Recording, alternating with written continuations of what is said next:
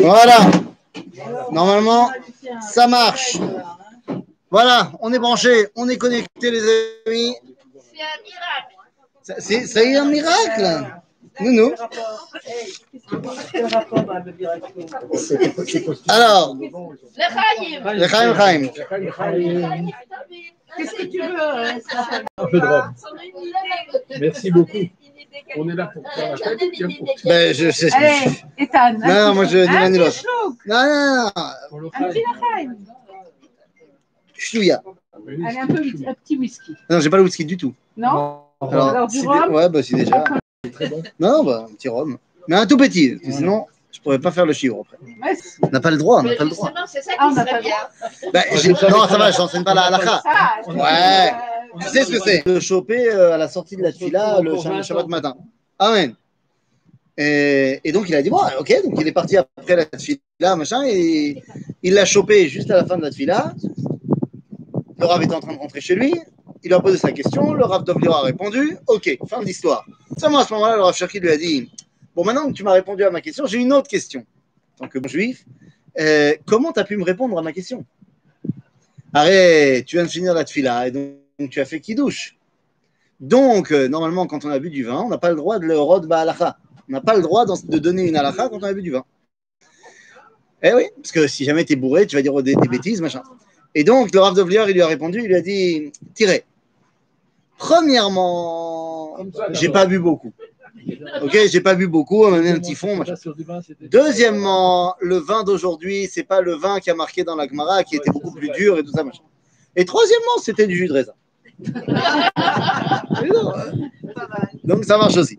Tav, donc RF Tov les Koulam, on est très heureux de se euh, retrouver. Et, et voilà, donc euh, les... Si on est très content, ben oui, bah ça y est, à un moment donné. Alors j'ai compris que dimanche, euh, c'est la fin du Séguer. Ah ouais Enfin, c'est à Dragati. J'ai vu le, ce que le Misrad Abriout il a proposé, c'est que dimanche ils ouvrent les gannes et le secteur euh, privé. Privé, c'est ça. c'est-à-dire- que les commerces euh, ils peuvent réouvrir, euh, Mais pas les centres commerciaux. pas les centres commerciaux, euh, machin, les commerces sans. Mais les restaurants aussi les Non, ah non, non, attention. Où tu vas Où tu vas Ah, c'est- Après, deux semaines plus tard, ils réouvrent les kitotes Aleph à Dalet. Ah, pas encore. Ah. Enfin, ça c'est ce qui est proposé, quoi. Donc ça nous amène déjà à 1er novembre. Euh, ensuite, le 15 novembre, si j'ai bien compris, il y a encore euh, une, une autre Akala. Bégadol, les, ma- les plus, enfin, de la Kitahei jusqu'à Yudbet.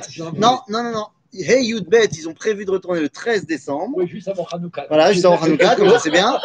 Et si j'ai bien compris, c'est également le 13 décembre que les hôtels, les restaurants, machin, réouvrent. Ah, ça, j'ai pas, ils n'ont pas dit. l'aéroport aussi.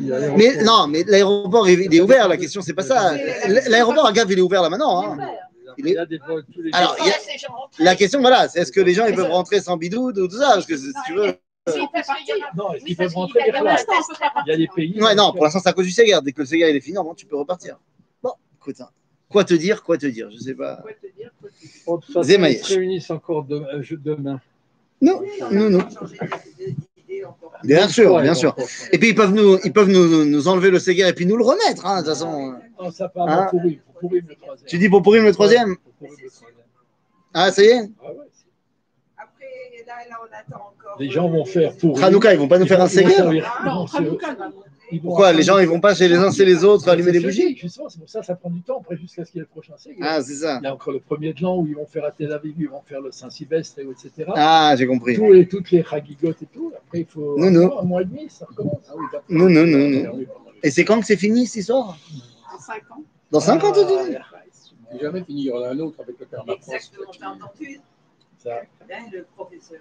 Quoi Hier soir, il y a un type qui a dit 10, 5 ans, 10 ans. Et qu'on vive d'une autre manière, parce que de toute façon, là, on va, on va en finir dans un an, dans un an, peu importe. Mais des virus, il y en a plein. Et des Covid encore plus, parce qu'on a découvert qu'il y a deux des chauves-souris qui ont encore deux Covid qu'on ne connaît pas. On n'est pas obligé de les manger, les souffles-souris non plus. Où Il y, a, il y a un moment donné, peut-être qu'on n'est pas obligé de manger ce genre de truc. Ah ouais. Top, non, non. Malas. Donc, Nous, on va pas parler du Covid Ah, ce soir. Ah, Hein. Nous, on va parler de euh, Bereshit. Hein, ça y est, on recommence. Puisque on n'avait jamais étudié Bereshit, hein, hein, et que c'est pas comme si on recommençait tous les ans. Donc, on y va. Mais la question que je vais poser ce soir par rapport à notre étude de, donc, de la de Bereshit est une question très simple. Quelle est la différence entre les deux personnages que je vais citer maintenant et lequel préfériez-vous être? Voilà l'histoire d'un homme. Attends, deux secondes, j'ai pas encore entendu l'histoire. Deux secondes. Voilà l'histoire d'un homme qui est pépère. Il est, tu sais, il a, il a un accent du sud. Il est pépère et il a sa à pêche. Et puis, il aime pêcher. Il aime pêcher, il est tranquille, il pêche. Puis donc, il est au bord de l'eau et puis il pêche. Il est content. Et puis un jour, il y a quelqu'un qui vient le voir et lui dit Ah, pêcheur, qu'est-ce que tu fais? Eh bien, je pêche. Il est content. Et il lui dit Écoute, c'est un petit peu idiot de. Parce que tu fais quoi avec tes poissons là? Ah, Tes poissons, tu les prends, tu les remets, tu à rien. Moi, je te propose que tes poissons, tu les gardes, tu les revends. Mademoiselle Est-ce que ça va changer que je vende, que je vende mes poissons? Qu'est-ce que ça change? Il dit Bah, tu auras plein d'argent. Il dit Ah bon Et si j'ai plein d'argent, qu'est-ce que je peux faire? Bah, tu pourras acheter un filet de pêche. Et pas seulement une, petite euh, canne à pêche. Dit Ah bon, c'est intéressant Qu'est-ce que je ferai avec mon filet? Eh ben, j'aurai plus, tu auras plus de poissons. Dit Ah bon Alors, tu feras quoi? Ben, je comme- Tu les vends et tu auras plus d'argent. Tu pourras acheter un bateau. Et tu pourras aller pêcher en haute mer. Et là, tu auras énormément plus de poissons. Et donc, tu dois être très riche. Et tu pourras faire euh, une entreprise de, pêche et de raffinerie de poissons et ce que tu veux. Et puis finalement, tu deviendras milliardaire. Et tu pourras prendre ta retraite. Et D'accord Je ferai quoi? Et bien à ce moment-là, tu pourras aller pêcher tranquille. C'est très profond. Hein, T'as vu c'est- Donc, ma Adif. Adif, d'être le premier pêcheur tranquille ou d'être le deuxième pêcheur tranquille? Quoi? Le deuxième. Ah, Ça- Dites-moi le premier. Toi, tu es le premier? Oui. Le deuxième, il est tranquille parce qu'il sait qu'il sait. tranquille. Oui, il est tranquille, mais il semblerait que euh, bah, il vit au jour le jour. Carpe diem. Il n'a pas du tout préparé la retraite de ses enfants, de ses petits-enfants, et ainsi de suite. Ah oui, bon, c'est vrai que je n'ai pas donné tous les détails de l'histoire, certes. Comme tu le racontes, le premier. Le premier, hein. En fait, la là, c'est est-ce que on est, on, on a envie de la noire pour la noire, ou est-ce qu'il y a un objectif de la noire à Haré, à Avoda. Après. Vous savez, on est, on- c'est complètement actuel parce qu'on est complètement dans le dans le Séguer. Moi, j'ai la chance et la malchance. Non, bah non, justement, je suis pas Riouni. Enseigner la Torah, il paraît que c'est pas. Riouni. Et, et Moréderer, bon, bah, c'est Riouni, mais Ah les touristes, ils sont pas là, donc euh, voilà. Non, j'ai la chance et la malchance d'avoir quatre enfants en bas âge à la maison.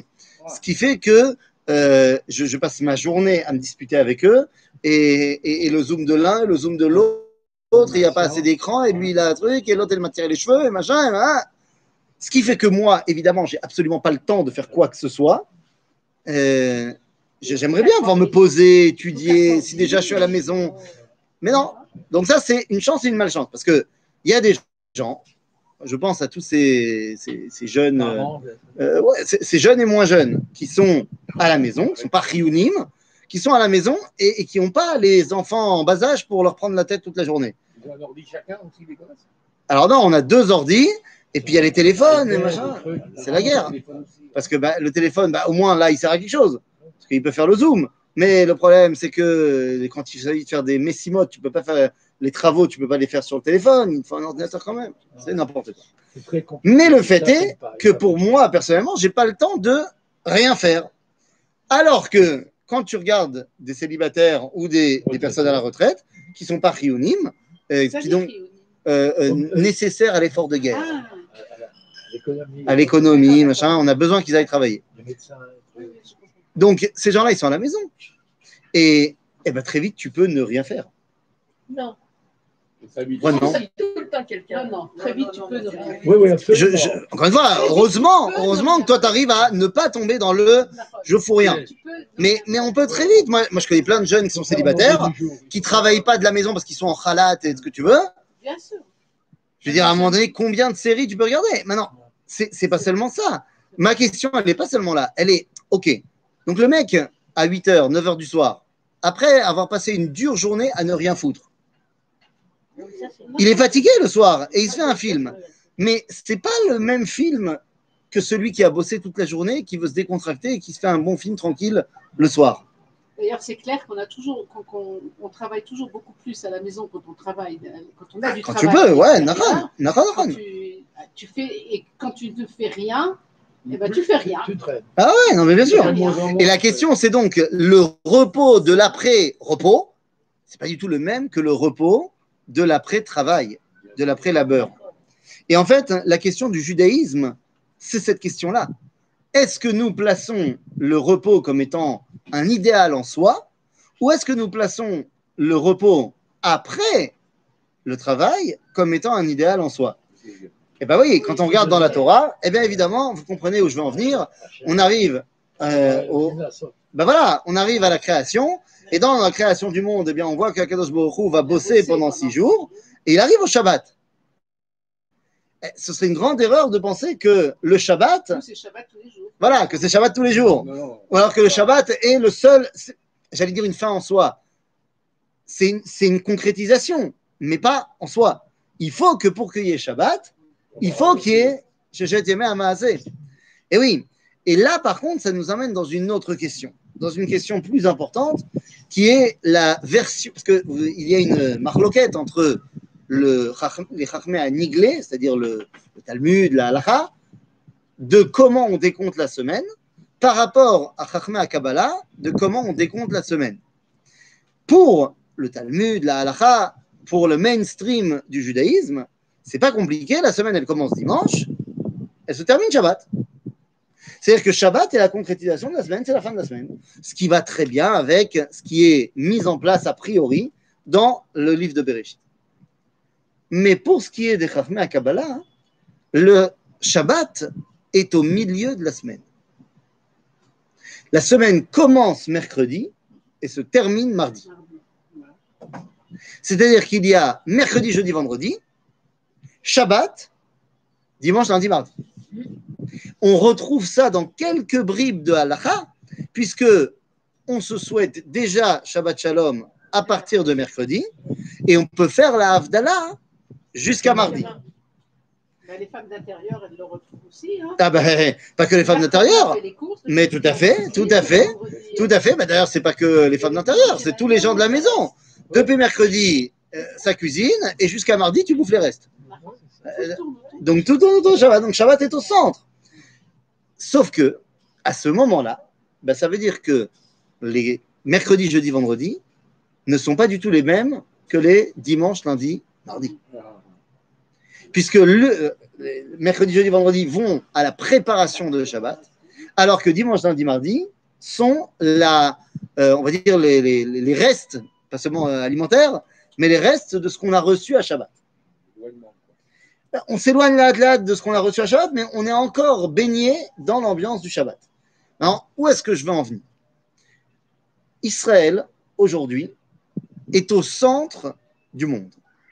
Qu'est-ce que ça veut dire au centre du monde? Je ne parle pas au niveau géographique, je parle au niveau euh, de la conception globale de l'histoire. Il y a euh, dans cette planète, pour l'instant, quatre grands pôles de civilisation. Il y a l'Occident, le monde musulman, le monde de l'extrême-orient, tout ce qui est à l'est de l'Oural, et Israël. Alors vous allez me dire, tu as oublié l'Australie. Euh, pour l'instant, l'Australie, c'est l'Angleterre, euh, c'est l'Angleterre version un peu plus loin. ben voilà. Euh, tu me dis, tu as oublié l'Afrique. C'est vrai, mais pour l'instant, l'Afrique n'a pas encore décidé quelle allait être son identité. Il y aura certainement euh, un réveil de l'identité africaine en tant que telle, et on verra, on en parlera à ce moment-là. Parce que pour l'instant, l'Afrique se décolonise au niveau cimental, donc euh, ça prend du temps. Hein bah, les Indes, c'est l'extrême-orient. La Russie, c'est l'Occident. Ouais, bah, que la Russie, c'est l'Occident.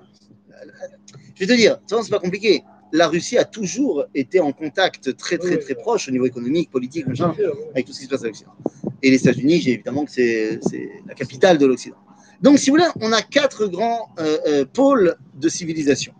Aujourd'hui, la guerre, elle est entre l'Occident et le monde musulman. aujourd'hui.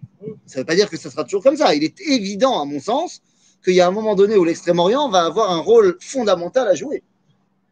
Fondamental. D'ailleurs, il semblerait que le rôle que Israël va avoir à jouer face à l'Extrême-Orient n'est absolument pas le même que celui qu'on a à jouer entre le christianisme et l'islam. Oui, parce qu'il n'y a pas de contentieux, il n'y a pas d'histoire commune. Alors, alors, ça va être quoi notre. Non, mais il n'y a pas d'histoire Alors, il y a pas commune. alors- Avec l'extrême-orient. C'est-à-dire qu'il y a, y a eu une, que- il y a eu une communauté juive à Kaifengfu, c'est vrai, mais bon. C'est-à-dire que si tu écris un livre d'histoire et que tu oublies d'en parler, c'est pas non plus la fin du monde, alors que si tu oublies de, de- de parler de la Pologne ou du Maroc, tu as oublié quelque chose euh, quand même fondamental. Donc, effectivement, il n'y a pas de contentieux. Quand on regarde le livre de Ishayahu, il semblerait qu'il nous donne une piste de lecture, puisqu'il nous dit que Yesh mi mizrach shemesh et kevodo, c'est la fin du verset, ou mi ma'arav et shem Hashem. Alors, en fait, le verset dans le bon sens, c'est mi ma'arav et shem Hashem, ou mi mizrach shemesh et kevodo. Semble-t-il que ben ma'arav, et là-dedans j'englobe et l'islam et le christianisme, tout le monde à l'ouest de l'Oural, il semblerait que là-bas, ce qui se joue, c'est Shem Hashem. C'est-à-dire que le Lamed est Shem Hashem. Où ils ont Shem Hashem, c'est moi qui me l'ai fait, ils ont Shem Hashem, qui mi ma'arav et Shem Hashem. C'est-à-dire que dans les cultures de l'Occident, on sait nommer Dieu. Que ce soit Dieu, God, Hashem, Allah, l'homme on, on sait le nommer. Le nom, ça veut dire quelque chose, hein, évidemment. C'est l'objectif, ce que ça représente. Et nous dit le prophète, Ummi Mizrach Shemesh et Kevodo. C'est-à-dire que bah, Mizrach, yesh Kavod la Eloha, mais En Shem. Il n'y a pas de nom. Il y a un grand, profond respect pour le transcendant, pour le spirituel, mais on ne le nomme pas. À tel point que la première phrase du Tao de Jin, du taoïsme, dit le Tao qui a un nom n'est pas le vrai Tao. Tu peux pas nommer. Donc, Kaniré, que nous, Israël, on est là pour apprendre ce qui manque? Donc, Ba Mizrach, ils ont le Kavod, on va falloir leur réapprendre Shem Hashem, alors que Ba Ma'arav, Yeshem, Avan En Kavod. Ah, Ça, c'est tu, entends comment les gens ils parlent euh, de ce Dieu dont on connaît le nom, mais comment on le met à toutes les sauces, voire les sauces les plus euh, pas bonnes, tu vois qu'il y a un problème de Kvod Hashem. Donc il semblerait que ça prend plus de temps d'apprendre de réapprendre le Kavod que d'apprendre Shem Hashem. Donc pour l'instant, notre rythme des doutes, elle est face à l'Occident, mais quand on arrivera en Orient, il faudra réapprendre Shem Hashem. Ok Maintenant, cette dualité entre Orient et Occident se retrouve également dans les premiers versets du livre de Bereshit. Pourquoi? Eh bien, parce que j'ai dit, il y a cette, sépara- cette séparation ouest de l'Oural, est de l'Oural. En fait, c'est pas que l'Oural, il y a toute une chaîne de barrières naturelles qui forment une séparation entre l'est et l'ouest. Il y a l'Oural, il y a le désert de Gobi, il y a toute une ligne comme ça, du nord au sud, qui fait une séparation de la planète entre euh, est et ouest. Et la question, c'est si on devait trouver un point commun à tout l'Occident et un point commun à tout l'Orient, évidemment que c'est ultra schématique parce que euh, en Extrême-Orient, il y a des civilisations qui sont complètement différentes. L'Inde, c'est pas la Chine, évidemment. Mais qu'est-ce qu'on pourrait sortir comme point commun? Eh bien, ce serait de dire que en Occident, on aime le progrès. Le progrès. En français, je dirais le changement, l'évolution, la croissance.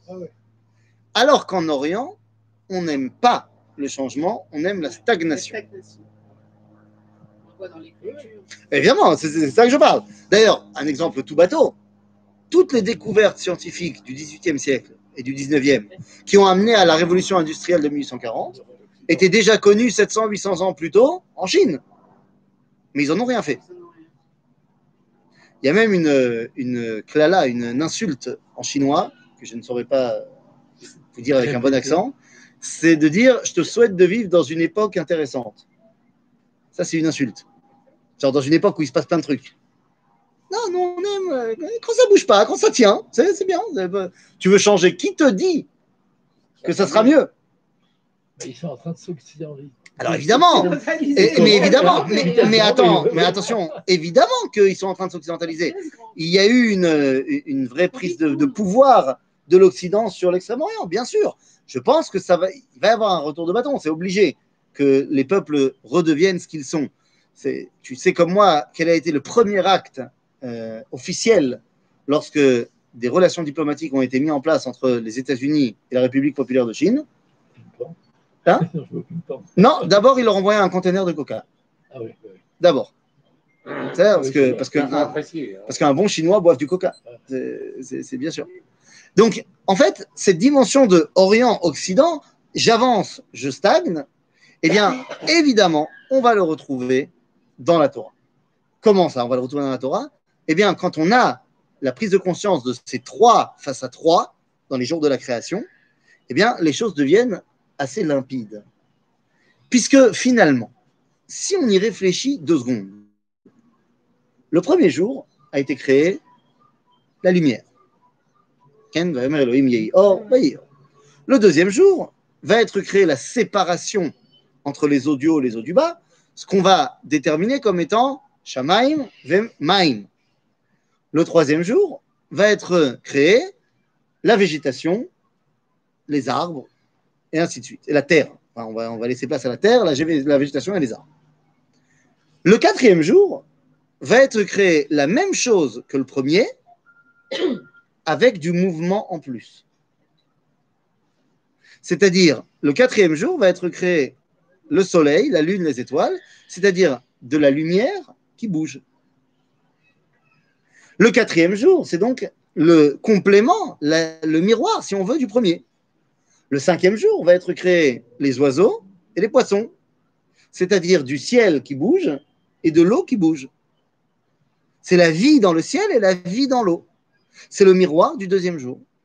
Alors que le sixième jour va être créé l'homme et les animaux. La nature, la terre qui bouge. Alors vous allez me dire, oui, c'est vrai que la fleur, elle pousse aussi, que les arbres aussi grandissent et ils bougent. C'est-à-dire, mais au niveau de, de, de l'échelle de la vision de l'homme, un arbre, c'est assez statique quand même. Donc on voit que on a les trois premiers jours de la création où Dieu a créé des choses qui ne bougent pas. Et les trois derniers jours, où on a créé la même chose avec le côté ça bouge. C'est la vie. C'est le synonyme de la vie. C'est la vie, c'est ce qui bouge. La vie, c'est ce qui bouge. Quand c'est plein de vie. Mais quand c'est en situation euh, compliquée, il faut qu'il ne bouge pas. C'est-à-dire que si là, je ne bouge pas pendant, pendant, pendant entre, je sais pas, deux semaines, trois semaines, je- mon bras, je ne bouge pas du tout. Ben, il va être complètement euh, Paralysé. paralysé, ankylosé, je sais pas jusqu'où ça peut aller. D'un autre côté, si je me suis cassé le bras, il faut pas qu'il bouge pendant trois semaines pour pouvoir rebouger. C'est-à-dire que la, question de est-ce qu'il vaut mieux ne pas bouger ou est-ce qu'il vaut mieux bouger, ça dépend de la situation. Agave, entre parenthèses, digression euh, numéro une de l'année, euh, c'est vrai aussi au niveau de la halakha. Quand est-ce que la halakha, elle doit être chamranite, meod, meod, meod, super gardienne euh, des, temps anciens, c'est quand on va pas bien. C'est-à-dire, en période d'exil, il est fondamental que la halakha, elle soit ultra chamranite. Parce qu'en période d'exil, le peuple juif, il est dans un état euh, de coma euh, terrible. Et quelqu'un qui est euh, dans un état de, de dégénération complètement, si tu le bouges, ça peut le détruire complètement. Donc, il ne faut, pas qu'il bouge. Alors que quand il retrouve toute sa vitalité, si tu le bloques et que tu ne le bouges pas, à un moment donné, il va, à cause de ça, dépérir. Donc, c'est quand les époques où il y a un chidouche dans la halakha, c'est quand le Ham Israël, il est sur sa terre, indépendant, fort. Alors, à ce moment-là, il peut également avoir une réflexion halachique qui va faire avancer les choses. Une nouveauté. OK Donc, oui, bah oui, tout à fait. C'est tout à fait, j'aurais pas dit mieux. Donc ça veut dire qu'on se dirige vers euh, des nouveautés halachiques euh, fantastiques. On est en plein dedans. Les femmes rabbines, c'est pas une nouveauté halachique, c'est une Euh, nouveauté c'est vrai. euh, Ah, pas halachique. C'est une nouveauté, mais pas halachique. Euh, mais, mais, mais effectivement, la- la réforme, l'intuition de la réforme, elle est venue de là. Pourquoi est-ce que la réforme n'est pas légitime? Au niveau euh, légitime, je ne parle pas au niveau des êtres humains, hein, je parle au niveau de ce qu'elle représente comme alternative de judaïsme. La réforme, l'idée de dire qu'il faut bah, faire ce qu'on a toujours fait, c'est même pas seulement une question de modernité, tu as raison, il faut moderniser, machin, mais au-delà de ça. C'est la situation actuelle n'étant pas celle qu'elle a été il y a 300 ans, bah, il faut qu'on la qu'on qu'on re- re-réfléchisse la chose. Bah, hein? Alors, mais, l'idée de dire il faut que ça commence à bouger parce que notre situation n'est pas la même qu'avant, elle n'est pas sortie de nulle part. C'est une vraie réflexion. Maintenant, c'est vrai qu'on était encore en exil, mais c'était l'époque où justement commençaient à se mettre en place les bribes d'un truc. Donc, c'est pas pour rien que c'est arrivé à ce moment-là. Maintenant, pourquoi est-ce que c'est pas légitime? Eh bien, parce que il y a aucun problème. Tu veux que maintenant, mais la question est de savoir sur quoi tu te bases. C'est-à-dire, est-ce que, pour faire avancer le débat halachique, tu te bases sur les critères de la halakha Ou est-ce que tu dis, les critères de la halakha ne m'intéressent pas, je prends si ça m'intéresse, si ça m'intéresse pas, je prends pas, et ma réflexion, eh ben, c'est ce qui va être mis en place. Et j'ai donné l'exemple à la choule, je crois que c'était, euh, je sais plus quand est-ce que j'ai donné cet exemple-là, mais j'ai parlé de ce qui s'est passé euh, le lendemain, enfin le, le- le deuxième jour de Rosh Hashanah hein, dans cette communauté américaine de New York.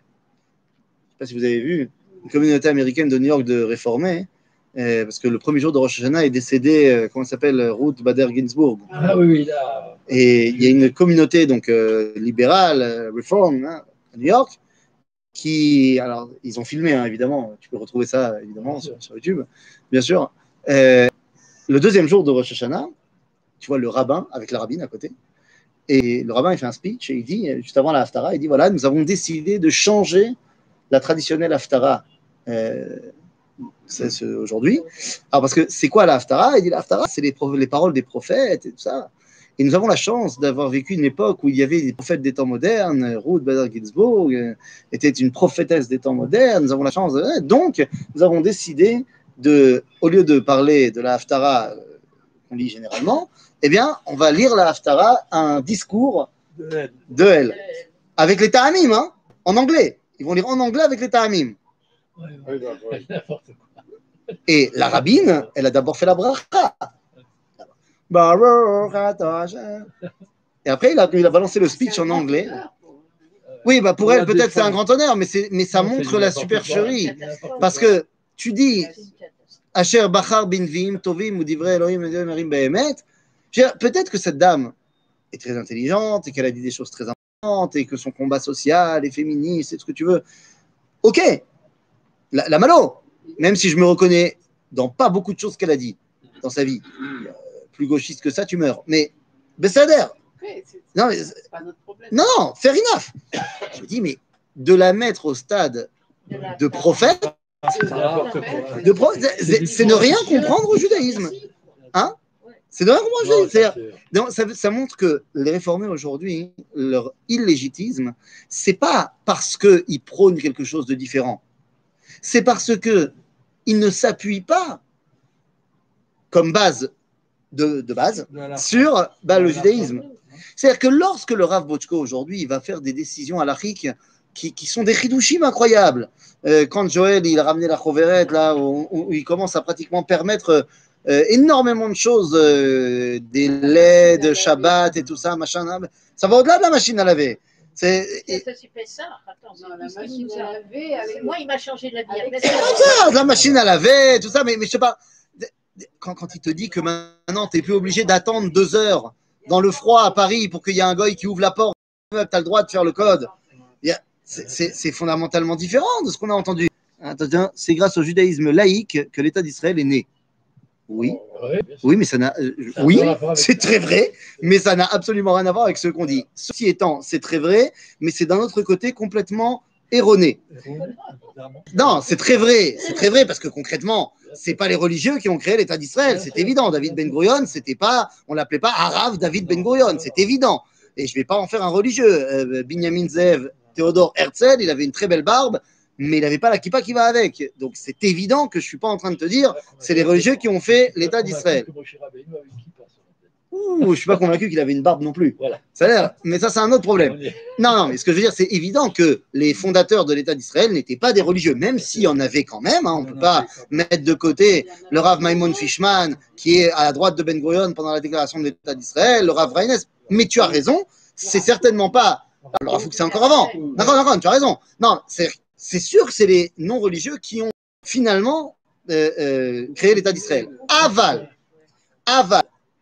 Deux secondes, je veux bien que tu me dises ça, mais il va falloir quand même replacer les choses dans leur contexte historique, parce que si les non-religieux, à savoir Ben Gurion et ses copains, ont réussi à avoir une légitimité au niveau, un, des juifs et deux, du monde, de pouvoir proclamer l'État d'Israël, c'est parce que je te rappelle qu'il y avait déjà 600 000 juifs en Israël en 1948. Il y a eu 600 000 juifs en Israël en 1948 parce que il y a eu les aliotes qui ont commencé avant. Il y avait 400 000 juifs à l'époque de la Shoah. Il y avait déjà de plus la troisième alia, ensuite avant la deuxième, la première alia, 1882 la première alia, mais avant dans les années 1860, il y a, et c'est les premières aliotes de masse qui vont permettre à avoir une reconstruction, un ersatz de reconstruction, euh, d'abord au niveau démographique, qui va permettre d'avoir une reconstruction politique, eh bien, ça va être l'envoi des élèves du Gaon de Vilna et des élèves du Baal Shem Tov.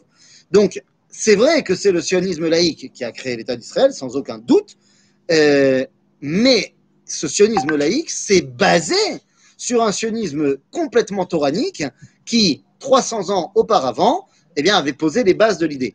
Ceci étant, je comprends ce que tu es en train de dire, c'est parce qu'on vient de parler des réformimes, et que donc euh, tu dis, non mais attends, les chilonimes, les sionistes laïcs dont tu fais référence, mon ami, n'étaient absolument pas réformés. Absolument pas. À aucun moment, et ils étaient complètement contre, ils étaient complètement contre. C'est-à-dire qu'à aucun moment, Ben Gurion, il va aller à la synagogue, au temple réformé. Il sait qu'une synagogue, c'est une synagogue orthodoxe, mais il n'y va pas. Ça n'a rien à voir. Non, mais il sait aussi que si on peut, si on, la conception même et la possibilité de créer l'État d'Israël, c'est que pendant 2000 ans. Mais évidemment, évidemment, c'est évident. Donc, On ne, remet et pas en cause l'histoire, mais c'est évident, c'est évident, c'est évident. D'ailleurs, entre parenthèses, entre parenthèses, David Ben Gurion est un, personnage extraordinaire du, du judaïsme, du peuple juif, de l'histoire du monde. Il a donné la Géoula euh, au monde et au peuple d'Israël, donc c'est un personnage euh, incontournable. Euh, c'est un personnage qui a un mérite absolument incroyable, mais il faut pas oublier une chose, il est également lui-même plein de contradictions. Et oui, parce que il a décidé, et c'est comme ça qu'il a demandé d'ailleurs à tous les membres rapprochés euh, de l'Organisation sioniste mondiale, du portefeuille de l'agence juive, ce que tu veux, euh, de prendre des noms juifs. Il fallait changer les noms. Euh, Golda Meir, elle s'appelait pas Meir à la base, elle s'appelait Meirson. Et il fallait que. Non, non. Et donc lui aussi, il s'appelait David Green. Donc il a choisi, hein, on change. Mais il a demandé que les noms, ce soient des noms bibliques, tanachiques. C'est déjà un signe. Oui, le problème, c'est que lui, il a choisi un nom qui n'est pas tanachique. Il s'appelle Ben Gurion. Et Nakdimon Ben Gurion, c'est dans le Talmud. Or, Nakdimon Ben Gurion est le dernier, d'après le Talmud, qui profite d'un miracle. Genre, Nakdimon Ben Gurion, c'est la fin des miracles. En, choisissant le nom de Ben Gurion, eh bien, il dit, voilà, on recommence miracles.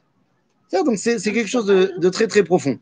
Maintenant, évidemment qu'ils font partie du projet divin, que le monde est laïque et le monde des réformés fait partie du projet divin. C'est pas, mais ça, en disant ça, on n'a rien dit. Parce que c'est pas parce que ça fait partie du projet divin qu'il faut pas dire là où c'est Nachon et là où c'est Lo Nachon.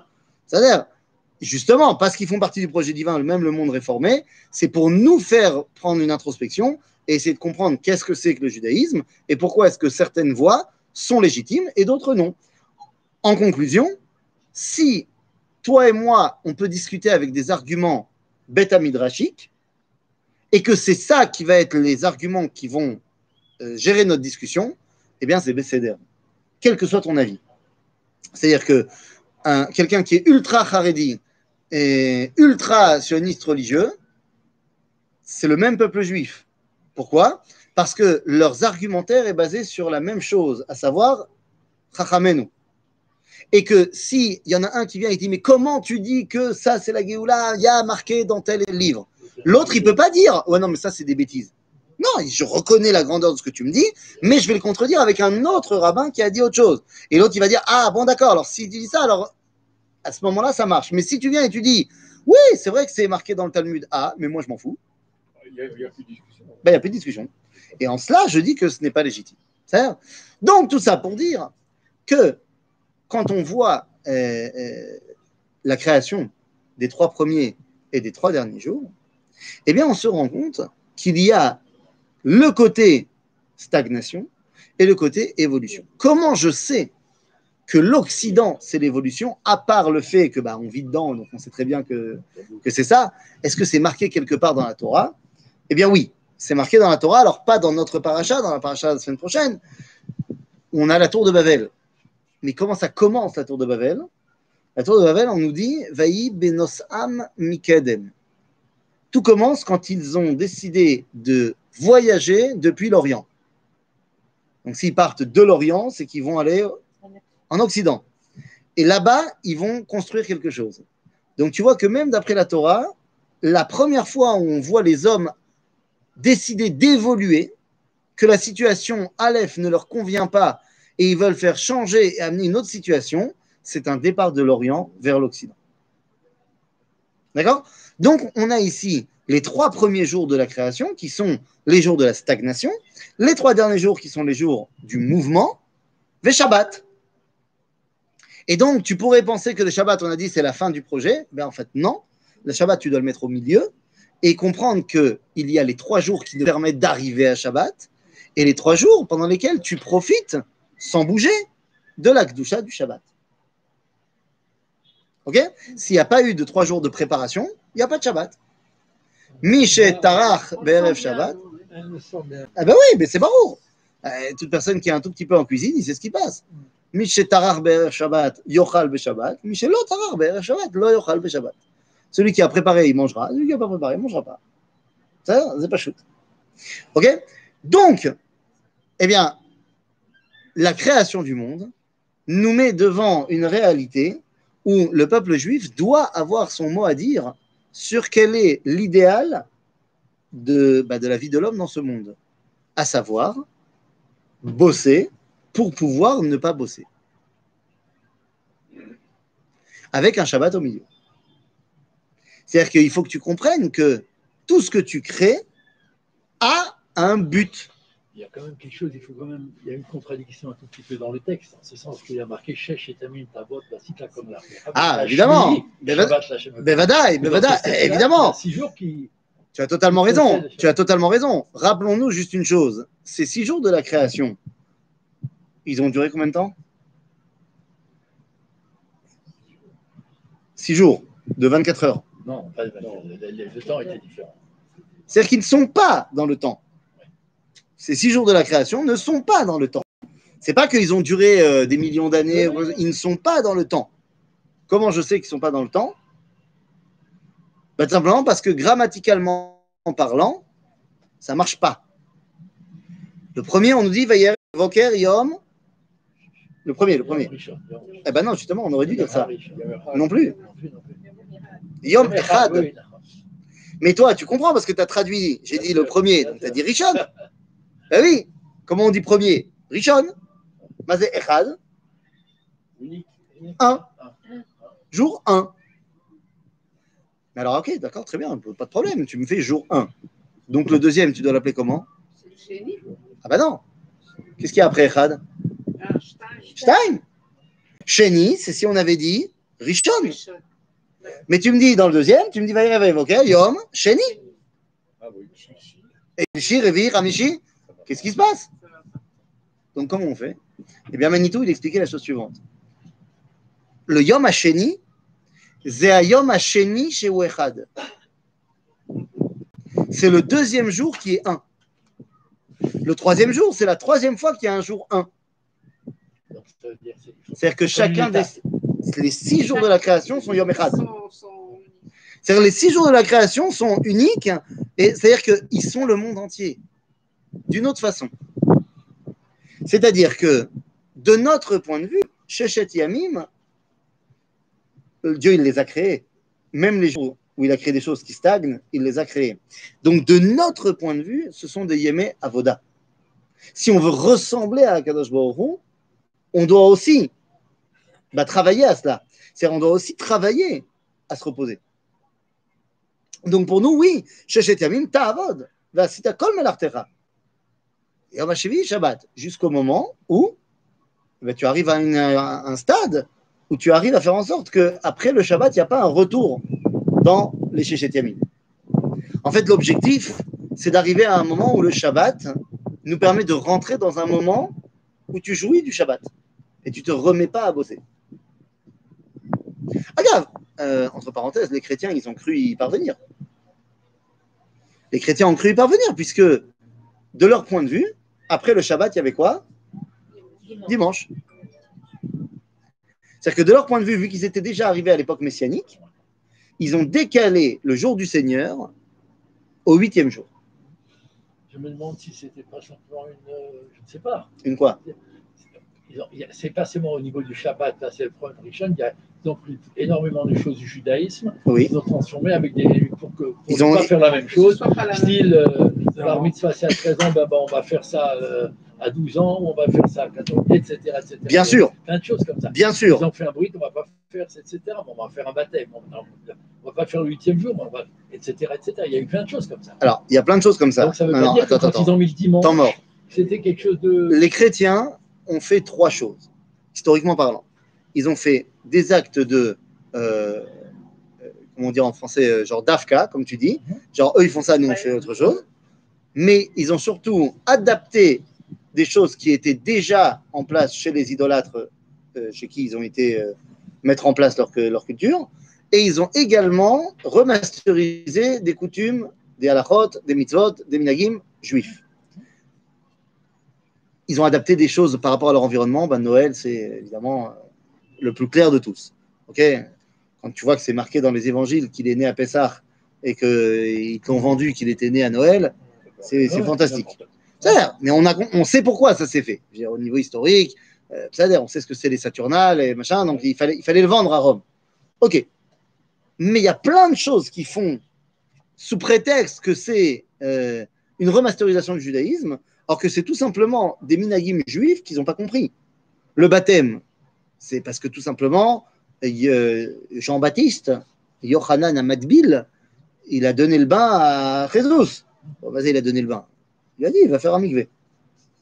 Ça, euh, un mikvé, c'est quelque chose qui existe dans le judaïsme jusqu'à aujourd'hui. Le fait qu'ils en ont fait un truc avec des chips, euh, ça va pas. Mais tu comprends que ce n'est qu'une reprise. Maintenant, quand tu me dis ils ont fait du DAFCA, j'ai du mal à l'accepter. Parce que, bien sûr que ça existe. Non, je suis tout à fait Oui, conscient que ça existe. Mais de dire qu'il n'y a pas derrière quelque chose qui est théologiquement profond, j'ai du mal à le penser parce que, même sans rentrer dans Freud, même quand tu prends une décision qui a priori n'est basée sur rien, elle est basée sur plein de choses. Profondément, elle est basée sur plein de choses. Et à l'époque, euh, que ce soit au Concile de Nicée ou que ce soit dans les différentes mises en place du christianisme, il y a toujours eu une réflexion derrière ce qu'ils ont fait. Donc, quand tu me dis, ils ont fait passer le Shabbat au dimanche, stam, l'onirali. C'est quelque chose de beaucoup plus profond. De la même façon que quand euh, la Révolution, elle a voulu faire passer la semaine. disant lundi maintenant, je ne veux pas dire ça. Il y a- Donc, donc c'est pas. a quelque chose. Tu as raison qu'il y a une volonté aussi de dire, bon, bah, ce Shabbat, c'est chez les Juifs, nous, on fait plus Shabbat. Il y avait aussi des habitudes qui étaient bien agréables d'avoir un jour où ils Facilité, la Bah, pourquoi, pas le Shabbat alors.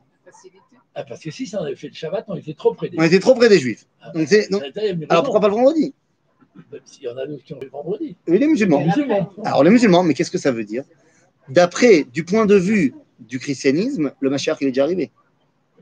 Donc, on est déjà dans l'époque du huitième jour. Donc, ils font passer ça au huitième jour. Pour les musulmans, le Mashiach, c'est même pas une question de Mashiach. L'histoire n'a pas commencé. Parce que tant que le monde n'est pas musulman, l'histoire n'a pas commencé. Donc, on est dans le sixième jour. Donc, ils font passer ça au vendredi. Nous, on dit non, on est, on est dans le septième jour. Hashem, on passera dans le huitième. Et quand on passera dans le huitième, ce sera Yom chez Kulo Shabbat. C'est pour ça que pour le moment, ben, chaque Motsé Shabbat, ça recommence. C'est comme quand tu faisais des bêtises à l'armée pendant Shabbat, Ton supérieur, il te disait, il n'y a pas de problème, rappelle-toi juste qu'à chaque Shabbat, il y a un Motsei Shabbat. Ouais, C'est- Pour l'instant, je ne peux pas te punir, mais t'en fais pas, ça viendra. ça viendra. Ça- Donc c'est de cela qu'on parle, les amis. La création du monde met en place le projet finalement du judaïsme, d'apprendre au monde ce que c'est que la notion de Shabbat. Et cette notion de Shabbat, c'est pas je fais rien. Quand on explique à quelqu'un qu'est-ce que c'est Shabbat, je me rappelle que j'avais eu une grande, grande discussion à Metz, Ira Kodesh, euh, sur ça, parce que hein, euh. J'étais à rue Paul Michaud, Bien connu. bien connu, et il y avait là-bas la drouche de Shab Sagoudol. Je n'étais point encore euh, le rabbin de la communauté de Shorashim euh, de Jérusalem, donc, euh, eh bien, ça m'arrivait de passer euh, Pessah chez mes parents. Donc, je passe chez mes, chez mes parents, et donc Shabbat Agadol, Shabbat avant Pessah, Drachat Shabbat Agadol. Mon oncle, c'est pas lui qui faisait la dracha, c'était le Rav Berger qui faisait la dracha de Shabbat Agadol. Et des fois, il donnait également euh, à un autre euh, rabbin religieux là-bas, Rav Ardouvin, de faire euh, un petit Dvar Torah aussi. Non, non. Et je me rappelle donc que c'était Shabbat Agadol et qu'il a fait tout le, la drouche parlait de Shabbos. Et, il avait cru intelligent de dire euh, donc en fait, il faudrait vous expliquer qu'est-ce que c'est Shabbat. Parce que tu comprends, l'assemblée, elle était, c'était des mécréants, c'était des, des gens qui n'étaient pas religieux. Il faudrait vous expliquer ce que c'est Shabbat. Venez, on va faire simple. Shabbat, c'est Asur la Asot. Asur la Asot. de rien faire. Voilà. C'est, on n'a pas le droit de faire. C'est ça. c'est- Définition de Shabbat, on n'a pas le droit de faire. Et, C'est lui qui a dit ça? Et euh, à ce moment-là, euh, mon oncle me regarde, il me dit T'as pas l'air d'accord Je dis Effectivement, je suis pas d'accord. Et pourtant, c'est pas une question de sionisme. Parce que Oui. c'était toujours euh, sur ça que. ouais. Je dis Non, mais on a le droit de pas être d'accord aussi sur d'autres sujets. Alors, il me dit bah, Alors, qu'est-ce que tu en penses? J'ai dit bah, Pour moi, la définition de Shabbat, c'est fait pendant six jours pour ne rien faire Shabbat. Et si tu as oublié la première partie, tu n'as pas défini Shabbat. C'est-à-dire que dans la définition du Shabbat, il y a, tu vas bosser pendant six jours. Parce que sinon, c'est pas Shabbat. Parce que Shabbat, c'est la prise de conscience qu'il y a quelque chose d'avant qui me permet d'arriver à Shabbat. Parce que si Shabbat, c'est juste tu ne fais pas. Ouais, mais enfin, c'est intrinsèque quand même. C'est, c'est- Quand tu dis. ne- de- Ah bon? Tu n'as pas entendu parler d'un concept bien connu dans certains milieux, Oh, Qu'on fout rien toute la semaine, puisqu'on étudie la Toirée toute la semaine et que le Shabbat, on étudie Non. aussi la Toirée Non, mais non, mais quand tu dis le Shabbat, tu ne fais rien, ça implique quand même que pour arriver à rien faire, c'est que tu as fait avant. Ah bon c'est pas. Excuse-moi. Moi, j'ai montré, j'ai montré à, à Soukot, à mes enfants, le film Ouche Pisine. Ouais, super. C'est Hamoud. Super. Mais, mais, mais franchement, enfin, le message, il y, a, il y a des très beaux messages, mais il y a des messages qui sont absurdes. Mais le mec, il fout rien. Et il n'a pas d'argent parce qu'il fout rien. Il, a- il est au collège. Il n'a pas d'argent. Évidemment, il n'a pas d'argent. Et puis le collège a décidé de faire des kitsutsim. Genre, on peut plus donner autant. T'as pas été assez présent cette année, euh, machin. T'as pas. Va bosser. Non, je vais pas bosser. Je vais, je vais crier dans la forêt Dieu, Dieu, Dieu. Et, et coup de bol euh, scénaristique, on m'a donné 1000 dollars. Je veux bien, mais c'est pas ça le message.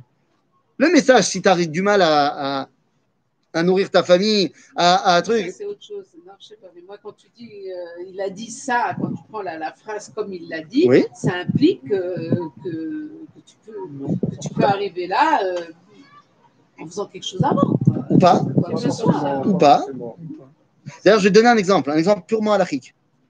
Nos sages, ils ont inventé des interdits pendant Shabbat. Tu le sais, ils ont inventé plein de trucs. Par exemple, ils ont inventé que pendant Shabbat, j'ai pas le droit de faire ça. J'ai pas le droit de toucher à mon téléphone. Pas de jouer avec, hein, mais de le prendre, de le mettre là. Moukhtse.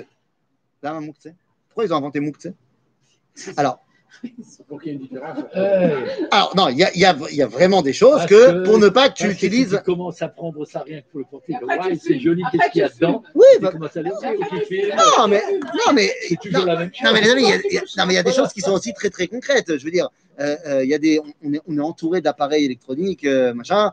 euh, tu, tu, tu vas bouger ta souris, bah, bah, ça, ça fait, ça rallume tout, ça truc. Donc, il y a aussi des choses vraies, mais il y a aussi ce truc que tout ce qui, euh, euh, tu n'en as pas besoin pendant le Shabbat. Dans la Gemara, il marqué dans Maseret Shabbat que Bishvil misé. Il dit, C'est pour les gens qui sont riches, qui de toute façon foutent rien toute la semaine, puisqu'ils ont des méchartim. Je te parle de l'époque, l'époque de la Mishnah. Les mecs te disent, des gens qui étaient riches, ils faisaient rien pendant la semaine. Les gens faisaient pour eux. Ils avaient des esclaves, ils avaient des serviteurs, ils avaient des trucs. Ils, ils levaient pas le petit doigt pour aller faire quoi que ce soit. Donc, dis, ces gens-là, hein, on leur fait mouktsé. Pour que quand même ils ressentent que Shabbat, c'est pas comme tous les jours. Parce que pour eux, le Shabbat, le jeudi, le repas, il arrive. Moi, je suis allongé pépère. Le repas, il arrive, il est chaud, il est bon.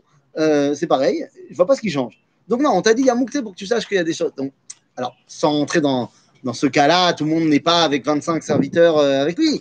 Mais je me rappelle qu'une fois, tout début de mon mariage, on a été invité un Shabbat euh, dans une maison à Yamin Moshe. Et c'était euh, vraiment shkacha. Il y avait sept serviteurs. Euh, je ne sais pas s'ils étaient payés euh, pour le Shabbat, ils étaient tout le temps là, mais en tout cas, la maîtresse de maison, elle n'a pas bougé. Elle, a fait, elle avait une clochette. J'avais vraiment, l'impression de revenir dans la Mishnah et tout.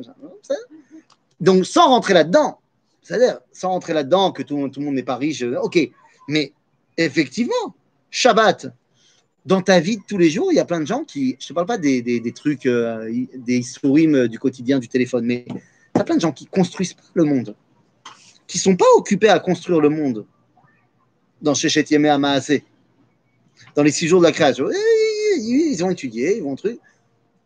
Shabbat, c'est pas seulement tu fais pas. Genre, forcément, on va faire. Malheureusement, on voit que c'est pas le cas. On voit qu'il y a plein de gens qui font pas. Il y a une culture qui s'est développée aujourd'hui du limud à Torah qui est une fin en soi. Je suis pour le limud Torah, d'accord? Mais de dire que c'est plus important que d'aller travailler, c'est un vrai problème. Non. Parce que le yeshiva bocher, c'est tout à fait normal qu'il y ait une partie de ta vie où tu te formes. 25 ans, 30 ans même. Mais le yeshiva bocher ne s'appelle plus un yeshiva bocher quand il est marié. Dans- le langage du yeshiva. Le mec qui est marié, il est avrer. Il n'est plus yeshiva bocher. Reste yeshiva bocher pendant 10 ans, 15 ans, tu veux pas te marier, tu veux étudier à Toiré, tu t'occupes que de toi. Bon, bah, euh, c'est-à-dire, tu payeras de toute façon, tu vas payer à la yeshiva ton année euh, pour te être nourri, logé, bon, ça, c'est ton problème. Mais à partir du moment où tu as quelqu'un à charge, tu dois jamais t'arrêter d'étudier la Torah, shalom. Mais tu peux plus rester à ne faire que ça. La preuve en est, c'est que ça n'a jamais été fait comme ça dans le judaïsme. C'est une nouveauté d'il y a 150 ans. Donc, je dis que de dire Shabbat, c'est tu fais pas, c'est pas comprendre l'idée du Shabbat. Shabbat, c'est tu fais pendant six jours et après tu fais pas. La première partie est tout aussi importante que la seconde. Ça, c'est fondamental. Et une fois que tu as compris ça, hein, alors tu comprends que Hashamayim Vaaretz Vechol Tzevaam, Vayechal Elohim Bayom Hashevi Melachto Asher Asa. Lui, il a fini de bousser. Et Vayevarech Elohim Et Yom Hashevi Vaykadesh Oto. L'objectif, c'est d'arriver à la Kedusha. Mais